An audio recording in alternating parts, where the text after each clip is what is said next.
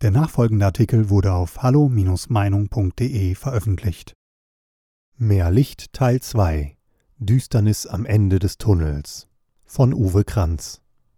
Das Wichtigste vorweg, wir werden das Virus besiegen, aber in was für einer Gesellschaft wir danach leben werden und in was für einer Welt, das hängt davon ab, wie wir heute handeln.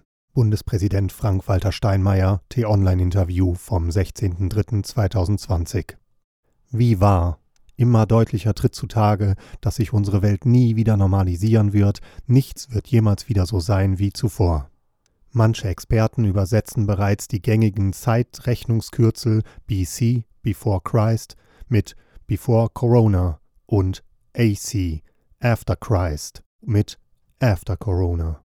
Aber das ist Unsinn, denn auch nach dem bevorstehenden Impfbeginn zum Jahreswechsel werden die Beschränkungsmaßnahmen nicht aufgehoben werden können und es wird definitiv kein After Corona geben. SARS-CoV-2 mutierte inzwischen zigmal, seine Mutanten haben schon die Startplätze eingenommen oder sind schon im Rennen. Herr Drosten winkt schon mal mit dem Meerskopf-Zaunpfahl und hat sicherlich auch bald den passenden PCR-Test dafür gefunden, bevor das Virus entdeckt wird. Ohne Honorar, versteht sich.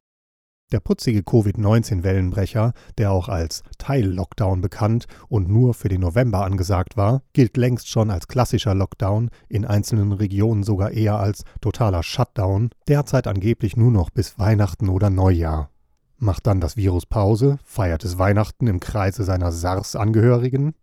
In Wirklichkeit muss man schon an Ostern denken, denn Bundeswirtschaftsminister Peter Altmaier und Unionsfraktionschef Ralf Brinkhaus, beide CDU, rechnen jedenfalls auch nach Neujahr nicht mit weiteren Lockerungen.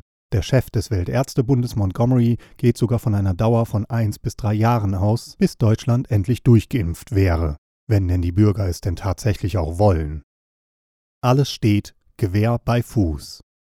Aber Millionen frisch gefüllter Impfampullen, bei deren Inhaltsstoffen die Risiken und langfristigen Nebenwirkungen kaum abzuschätzen sind, warten darauf, eingesetzt zu werden. Nach Berichten der Financial Times machte England Anfang Dezember 2020 den europäischen Vorreiter. Deutschland wird Stantepede folgen, Stand Kalenderwoche 48-49, spätestens bis zum 29. Dezember soll über den Impfstoff entschieden werden, alle anderen Voraussetzungen sind geschaffen oder sind am Werden.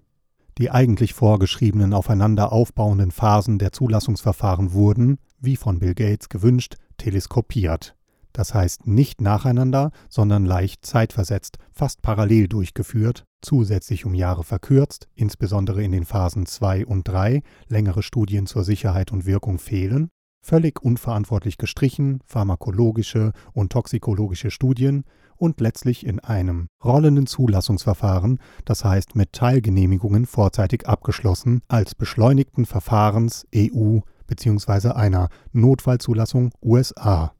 Mit Hochdruck arbeitet das Gesundheitsministerium an einer Impfverordnung, eine Impfpflicht werde es aber nicht geben, versichert Gesundheitsminister Spahn.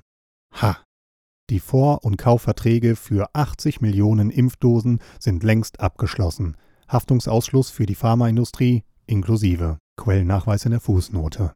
In Deutschland sollen 700 Impfzentren entstehen, geeignete Räume, Krankenhäuser, Messe, Mehrzweck, Turnhallen oder Rettungswachen sind requiriert oder angemietet. Kühlräume, Schränke, Aggregate und Transportmittel sind bestellt, stehen schon bereit und zig Millionen Spritzen, Kanülen und Schnelltests sind geordert oder gelagert.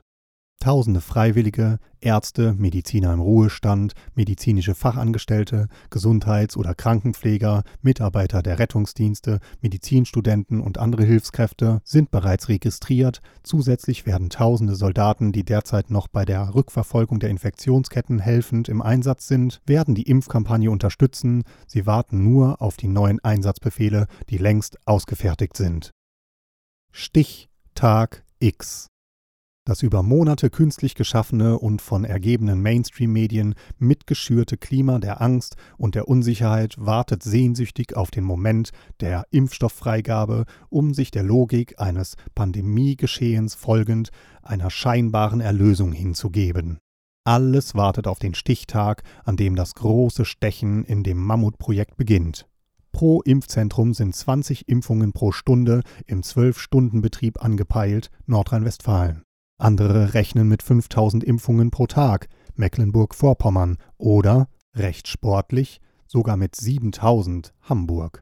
100 bis 150 Impfungen pro Stunde plant Brandenburg, weiß aber noch nicht genau, wo die Impfzentren entstehen sollen. In Bayern sollen in allen Landkreisen und kreisfreien Städten Impfzentren entstehen, in denen jeweils zwei fünfköpfige Teams unter Leitung eines Arztes binnen vier Stunden bis zu 100 Menschen impfen können sollen. In jedem Zentrum soll es zusätzlich noch mindestens ein mobiles Impfteam geben, das Risikogruppen direkt vor Ort betreuen soll. Alles nette Rechenexempel, denn realistisch kann ein Arzt maximal nur rund 96 Patienten pro 8-Stunden-Tag behandeln. Quellennachweis in der Fußnote denn nur er kann das gesetzlich vorgeschriebene und zeitraubende medizinische Aufklärungsgespräch führen. Die anschließende Impfung geht ja schnell, denn die kann er dann an das geschulte medizinische Assistenzpersonal delegieren. Allgemein gilt die Priorisierung, die von der Ständigen Impfkommission STIKO, der Bundesregierung, dem Ethikrat und die Nationale Wissenschaftsakademie Leopoldina festgelegt wurde. Geringfügige Differenzen sollen hier nicht diskutiert werden. Zuerst sollen Ärztinnen und Ärzte in den Krankenhäusern geimpft werden, dann Vorerkrankte, Risikogruppen, Polizistinnen und Polizisten, Feuerwehrleute, medizinisches und Pflegepersonal und ihre jeweiligen Angehörigen. Die unterstützenden Bundeswehreinheiten sind sicher auch dabei.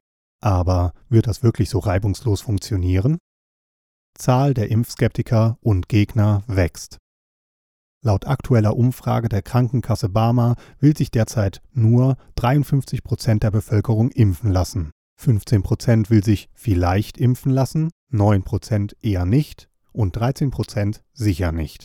Ich halte es für höchst bemerkenswert, dass sich 53 Prozent der 2000 Befragten zwar für die Impfung bereit erklärte, jedoch nur 42 Prozent der gleichen Befragten haben Vertrauen darauf, dass die Impfung sicher sei. Was machen die 10%, wenn es ernst wird?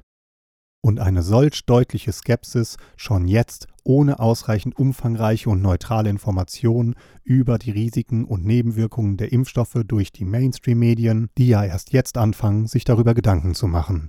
Sollte es sich herumsprechen, dass sich, zum Beispiel wie bei AstraZeneca, erhebliche Impfschäden, Autoimmunerkrankungen zeigten, wird die Bereitschaft, sich impfen zu lassen, rapide abnehmen. Dazu trägt sicher auch die aktuelle Aussage des Vorsitzenden der Arzneimittelkommission der deutschen Ärzteschaft, Dr. Wolf-Dieter Ludwig bei, der in einem Interview im österreichischen ORF vom 1.12.2020 vor allzu großem Optimismus warnte. Quellnachweis in der Fußnote.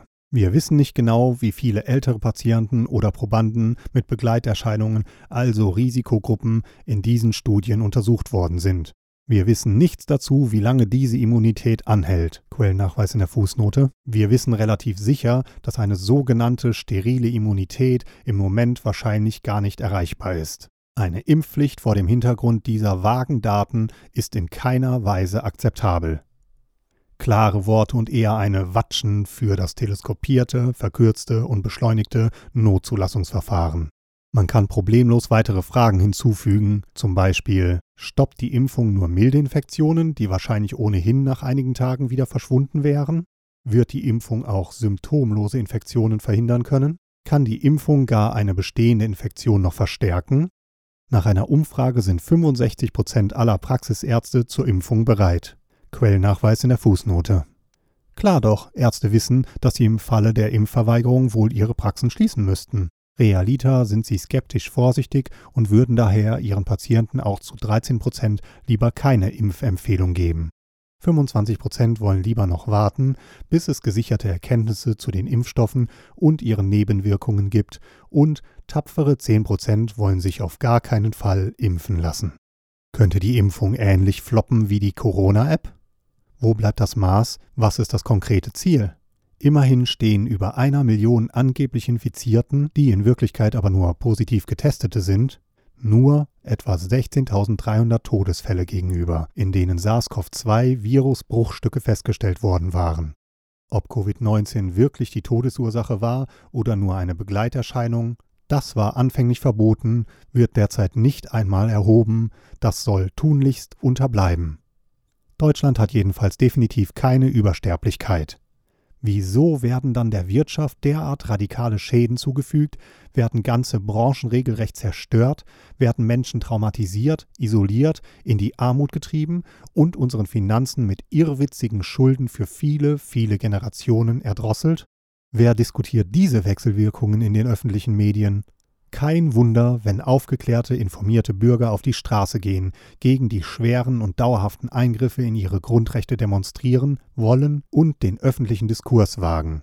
Ihnen brandet dann politmedial helle Empörung und Verachtung der Guten entgegen. Verschwörungstheoretiker, Aluhüte, Corona-Leugner, Covidioten, Querdenker.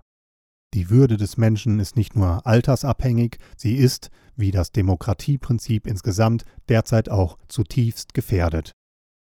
Sind wir Merkels Versuchsfrettchen? 2020 hat das Virus uns aufgezeigt, was geschieht, wenn Politik und allzu staatsnahe Medien die demokratische Öffentlichkeit ersticken. Dabei sollten wir genau das Gegenteil tun öffentlich und laut diskutieren, warum die derzeit angebotenen Impfstoffe, deren Wirksamkeitsnachweise bei 90 bis 95 Prozent liegen und die in etwa 10 Prozent der Impfungen zum Teil erhebliche Nebenwirkungen zeigen, zum Beispiel auch eine Autoimmunkrankheit, die unheilbar ist, als Erfolg für die Patientensicherheit feiern, während die eigentlich zu bekämpfende Erkrankung an Covid-19 für nachweislich 98 Prozent aller Infizierten ungefährlich und nahezu unbedenklich ist.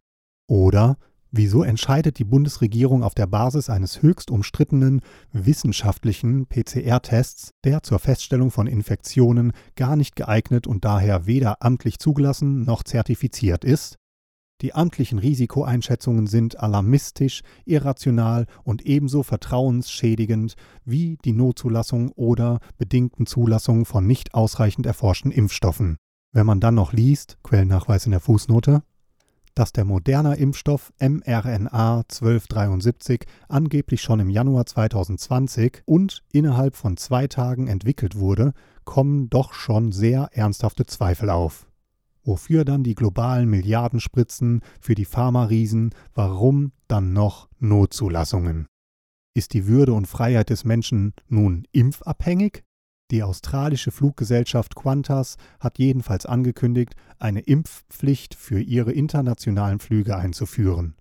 Der Internationale Flugverband IATA arbeitet derzeit an der Einführung eines digitalen Corona-Passes. Quellnachweis in der Fußnote. Die entsprechende Infrastruktur für ein solches System werde derzeit aufgebaut. Der digitale Gesundheitspass würde die Test- und Impfstoffinformationen eines jeden Passagiers enthalten und Informationen für Regierungen, Fluggesellschaften, Labors und Reisende verwalten und überprüfbar machen. Nur wer geimpft ist, darf noch fliegen. Impfpflicht für Pflege, Schule und Betreuung, Flugreiseverbote, What Next? Weitere Beiträge finden Sie auf hallo-meinung.de. Wir freuen uns auf Ihren Besuch.